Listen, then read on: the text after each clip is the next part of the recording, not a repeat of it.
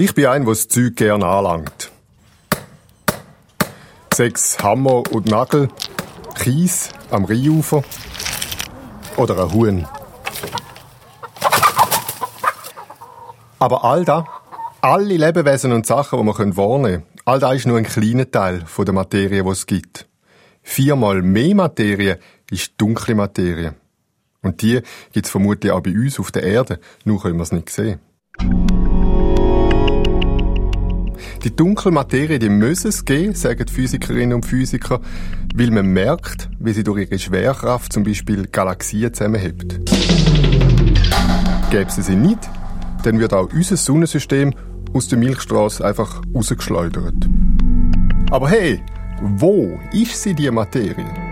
Seit Jahrzehnten sucht man sie, gefunden hat sie aber noch niemand. Wir haben einfach so in der Vergangenheit gelernt, dass wir unsere Gleichungen von der theoretischen Physik ernst nehmen sollen. Und wenn wir die ernst nehmen, müssen die Sachen da sein. Da können wir sagen, okay, wir suchen etwas gefunden. Aber wenn es es nicht gibt, dann können wir noch lange suchen. Die Idee der dunklen Materie, ist da ein Umweg oder sogar ein Irrweg in der Welt der Physik? Oder ist es ein geniales Konstrukt, wo einfach noch mal endgültig bewiesen werden? Das ist Kopf voran, der Podcast zum Eintauchen in die Wissenschaft. Und ich bin der Christian Vomburg. Ich selber habe ja keine Ahnung von der dunklen Materie. Darum suche ich zuerst mal jemanden, der sich auskennt. Ruth Durer. Sie ist eine theoretische Physikerin und Professorin an der Uni Genf. Wie lange sind Sie jetzt schon da? Warten Sie, 1995, ja, also 25 Jahre. Richtig lang, he? Sie sind eine Genferin geworden. Ja, schon. Sie scheint mir recht bodenständig, die Frau, die da neben mir in ihrem Institut Stegen aufläuft. Ursprünglich kommt sie aus Obwalden, aus einfachen Verhältnissen. Heute simuliert sie mit Supercomputern, wie unser Universum entstanden ist. Sie ist ein absoluter Crack auf dem Gebiet. Sie hat unter anderem beim Stephen Hawking studiert, ist bestens bekannt mit vielen Nobelpreisträgern und es geht ihr gut, Genf. Ja, ja, nein, Genf ist eine super Stadt zum Leben. Mit Zürich konnte ich mich nie so recht anfreunden, ja. aber mit Genf schon. Ja. Ist auch sehr international ja. und unkonventionell, tolerant. Ja. Jetzt sind wir in ihrem schönen alten Büro. Auf dem Holztisch stapelt sich das Papier. An der Wände, die verglasten Holzschränke, stehen lange Reihen von Büchern. Und mit drin eine Wandtafel, voll kritzelt mit Formeln und Gleichungen. Ich kann es kaum glauben, die Frau macht High-End-Physik mit Supercomputer und ist umgeben von so altmodischen analogen Medien wie Wandtafeln. Sie arbeitet wirklich mit dem? Ja, natürlich. Äh, mit all meinen Studenten, Postdocs, Mitarbeitern. Wir sind immer an der Wandtafel, wenn wir diskutieren. Rotura stammt aus einer Arbeiterfamilie. Sie ist die vierte von fünf Schwestern. Und dass sie mal Physikprofessorin wird werden, das ist alles andere als klar gewesen. Das Geld hat nicht gelangt. Sie musste einen Umweg machen. Sie ist zuerst Lehrerin geworden. Aber das ist sie nicht die einzige. Rotura nimmt einen kleinen Zettel von der Wand. Das da. Zeitungsinserat vom Albert Einstein. Vermischtes Privatstunden in Mathematik und Physik für Studierende und Schüler erteilt gründlich Albert Einstein, Inhaber des Fachlehrerdiploms, Gerechtigkeitsgasse 32. Probestunde gratis. ich würde gerne Probestunde nehmen. Sie würden dann vielleicht fragen, wann er heute denkt über die dunkle Materie der Stoff, wo sie so viel darüber nachdenkt. Weil, wenn man den Himmel beobachtet, dann kann man mit der Gravitationskraft, die zwischen den Himmelskörpern wirkt, genau erklären, wie sich die Himmelskörper gegenseitig anziehen. In bestimmten Systemen aber zeigen die Berechnungen, dass dort noch viel mehr Masse, also noch viel mehr anziehende Schwere muss sein.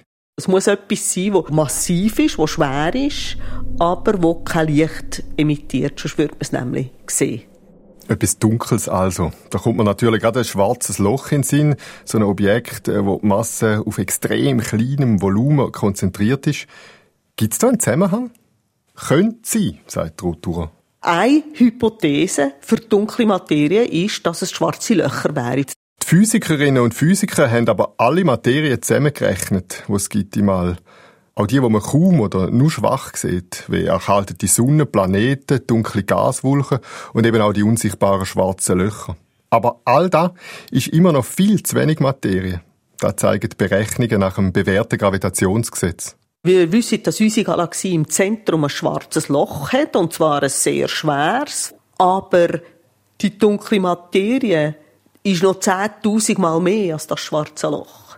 Also, das längert nicht. Zudem zeigen die immer detaillierteren Simulationen, dass die dunkle Materie gar nicht, wie man es vielleicht intuitiv annehmen im Zentrum der Galaxie ist, sondern rundum. Wie in einem kosmischen Heiligenschein sozusagen, einem sogenannten Halo. Dunkle Materie hat aber vermutlich doch eher nichts zu tun mit schwarzen Löchern. Dafür, und jetzt wird's noch besser, dafür gibt's die dunkle Materie allweg auch bei uns auf der Erde. Also rund um uns herum, sie kann sogar durch uns durchfliegen. Die Idee, dass dunkle Materie durch uns durchgeht und hier in dem Raum innen ist, das ist nur möglich, wenn sie etwas anderes ist als schwarze Löcher. Wenn sie schwarze Löcher sind, geht das nicht. Die wetten wir nicht da in der Nähe haben, sonst mich und man wäre nicht mehr rum.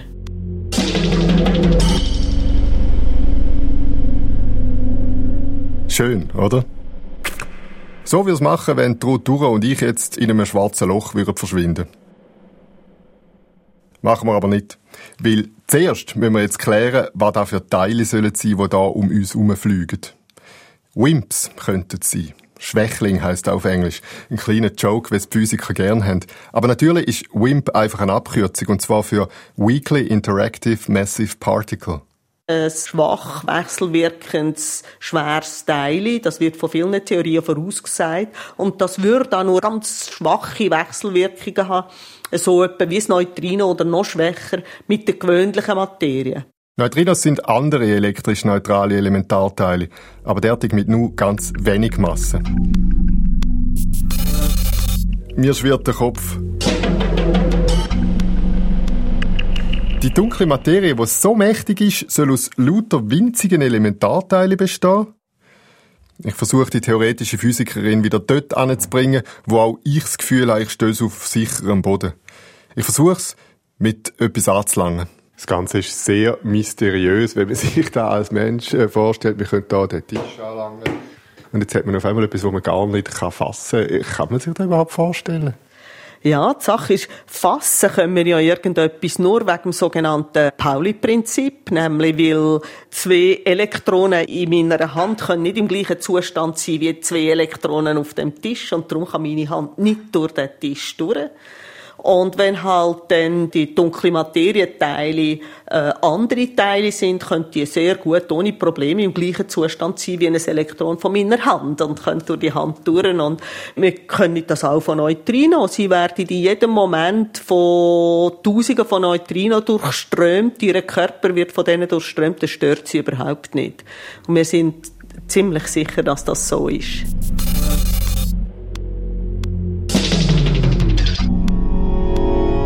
Neutrinos, die durch uns durchflitzen, Wimps, die die dunkle Materie bilden.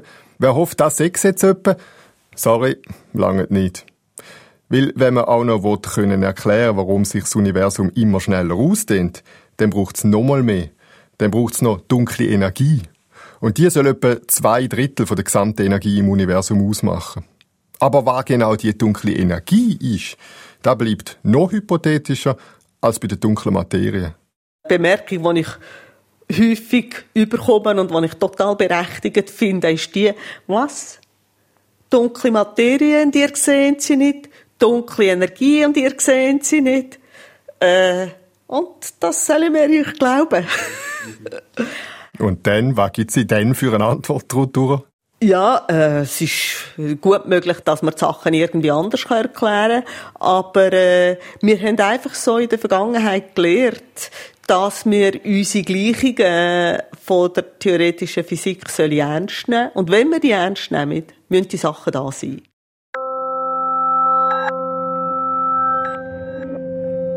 Es gibt aber auch Physikerinnen und Astronomen, die nicht viel halten von dieser dunklen Materie, die 1933 als Idee eingeführt worden ist. Es war ein Lausbubentrick.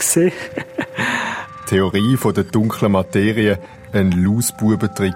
Ein Kniff zum Erklären, was man sich eigentlich gar nicht kann erklären. Der, der das sagt, ist ein junger Astronom aus Basel, der Oliver Müller. Gerade erst 30 ist er geworden. Lange schwarze Haare, Schnauz und Bart. Ich treffe ihn auf einem Hügel oberhalb von Basel bei der alten Sternwarte. Ein guter Ort, um über die dunkle Materie im Kosmos zu reden.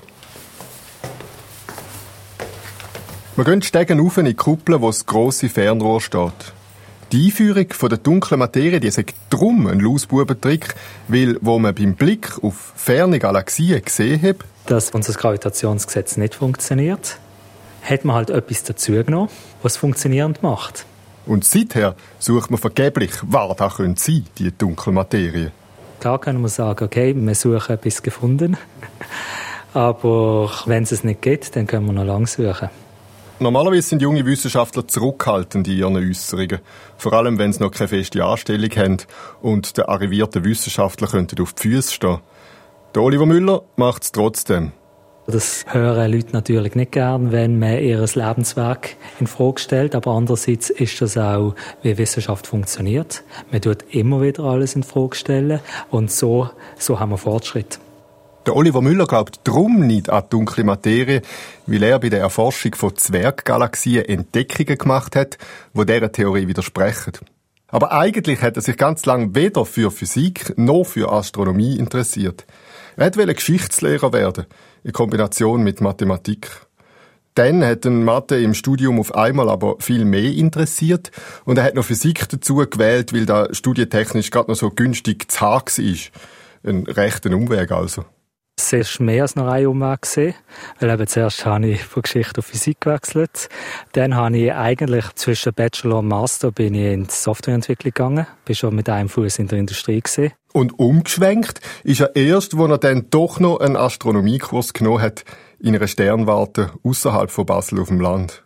Dort hat er zum ersten Mal den wirklich dunklen Nachthimmel gesehen.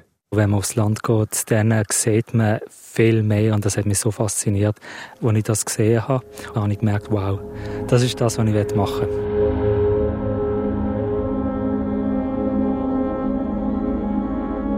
So ist er mit 24 Astronom geworden. Und seither ist er ziemlich erfolgreich gewesen.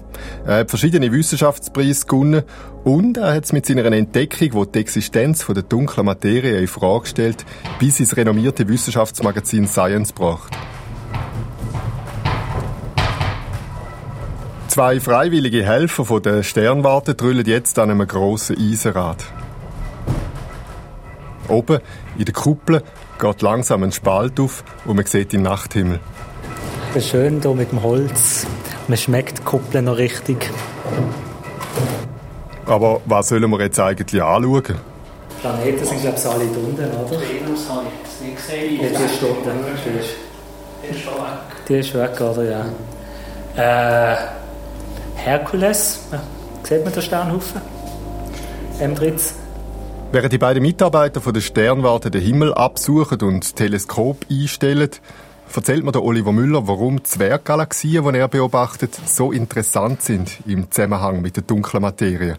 Bei Zwerggalaxien sagt man, hat fast tausendmal mehr dunkle Materie als normale sichtbare Materie.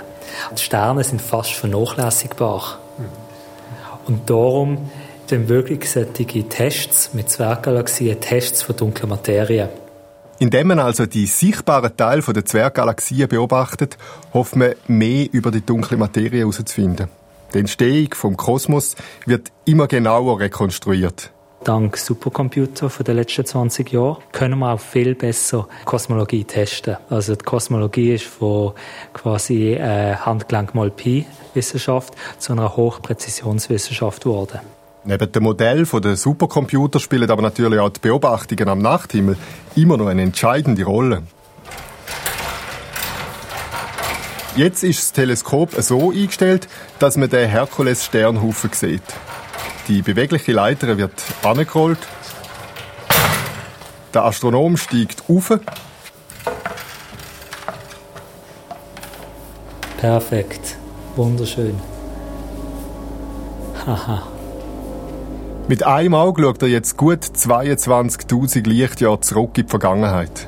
Also das gibt jetzt wirklich ein ähnliches Gefühl, wie wenn man eine Zwerggalaxie beobachtet. Weil Kugelsternhaufen bestehen auch aus etwa 100'000 Sternen, ähnlich wie Zwerggalaxien auch.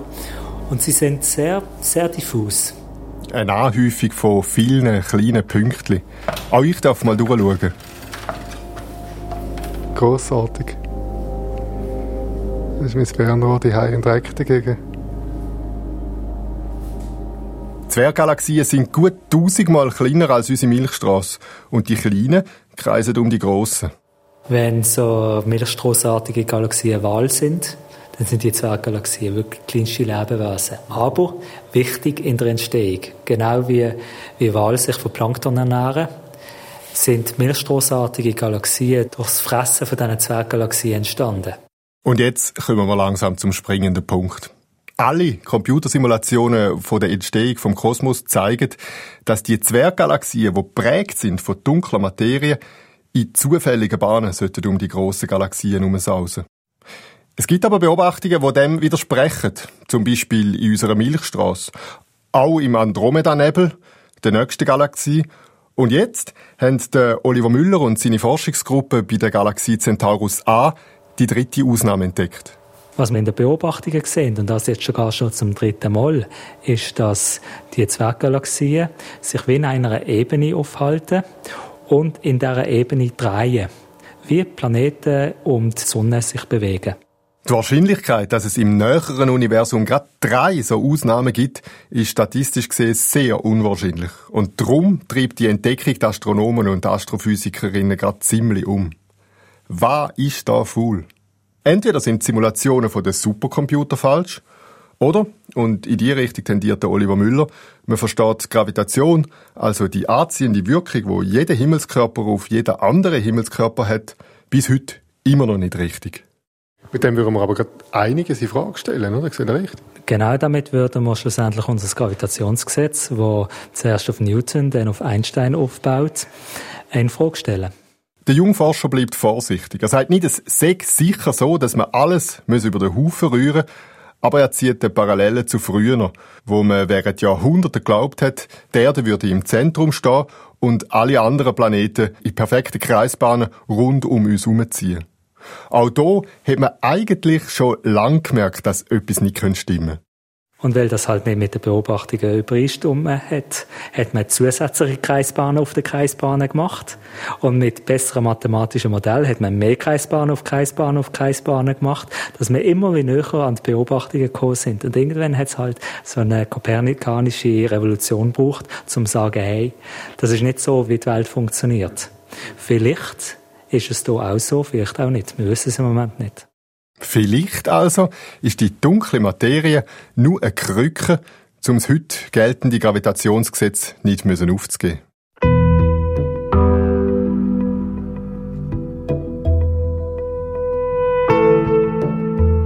Was sagt Ruth Durer zu all dem? Was sagt sie zu dem jungen Forscher, der vielen älteren Semester als beibisselt? Die Entdeckungen sind sehr interessant, finde ich.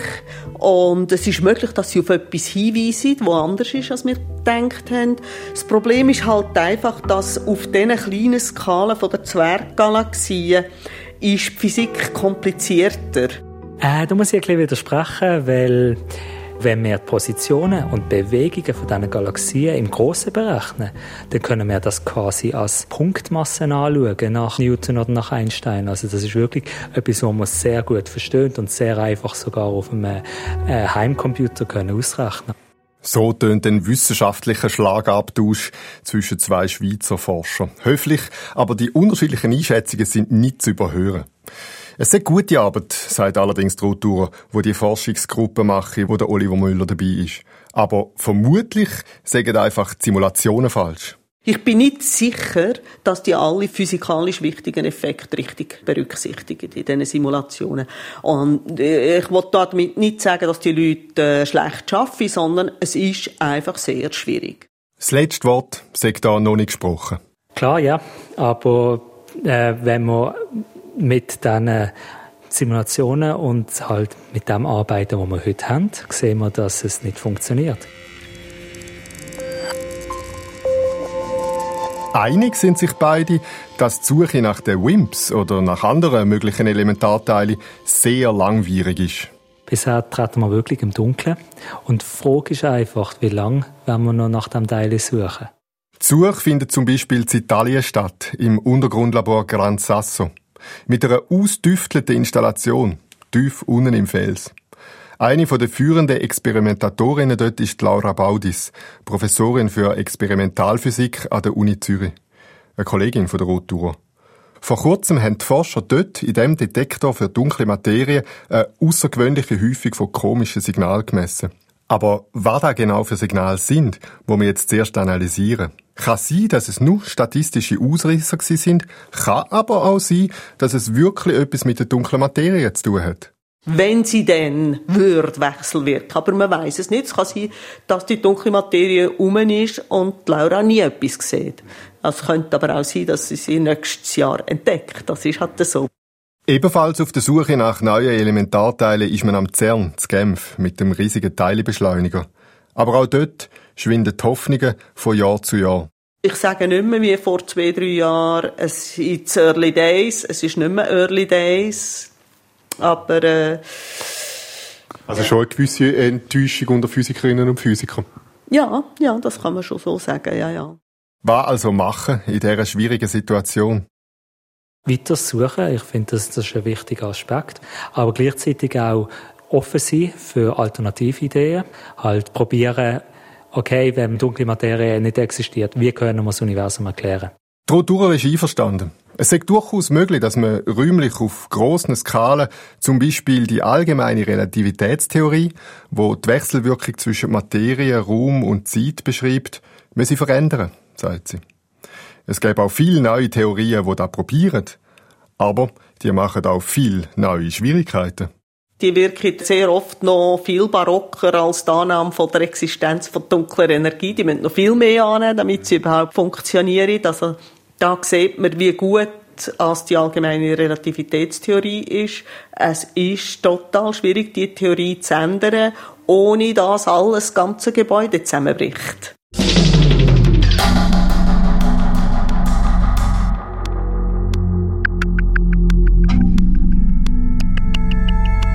Eigentlich wollte ich ja nur endlich mal verstehen, was es mit dieser dunklen Materie auf sich hat. Aber ohne dass man es will, kommt man vom einen zum anderen. Von Supercomputern, die vielleicht falsche Modelle liefern, zu Zwerggalaxien, die nicht kreisen, wie sie sollten, zurück zu den Versuchen, wo die dunkle Materie endlich mal direkt nachweisen sollen. Ein ziemlicher Umweg. Das ist völlig normal, sagt der Oliver Müller vor dem grossen Fernrohr und grinst. Ich glaube, es sind immer Umwege, die man macht, weil in der Wissenschaft hat man meistens ein Ziel, das man will erreichen will. Dann fängt man mal an, merkt, okay, das ist nicht möglich oder vielleicht ist dort etwas interessanter und plötzlich macht man etwas ganz anderes. Also, ja, Umweg hat man in der Wissenschaft und sie sind wichtig. Und trotzdem, bei dieser dunklen Materie, das ist schon noch sehr viel unklar, finde ich. Die Kultur Ihrem schönen Büro nickt. Wir würden gerne wissen, was ist die dunkle Materie jetzt? Sind es jetzt schwarze Löcher oder sind es irgendwelche Elementarteile? Und wenn es Elementarteile ist, ist es eine Sorte von Elementarteilen? Oder gibt es echt den ganzen sogenannten dunklen Sektor von verschiedenen Elementarteilen? Das ist immer nur eine total offene Frage. Ich, Emil, ich bleibe vor der Hand bei dem, wo ich anlangen kann. Oder zumindest anschauen.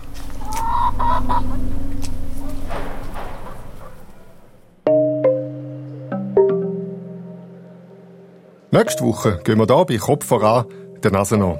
Anita Vommond zeigt, auf welchen Umweg Forscherinnen und Forscher versuchen, unserem Geruchssinn auf die Spur zu kommen.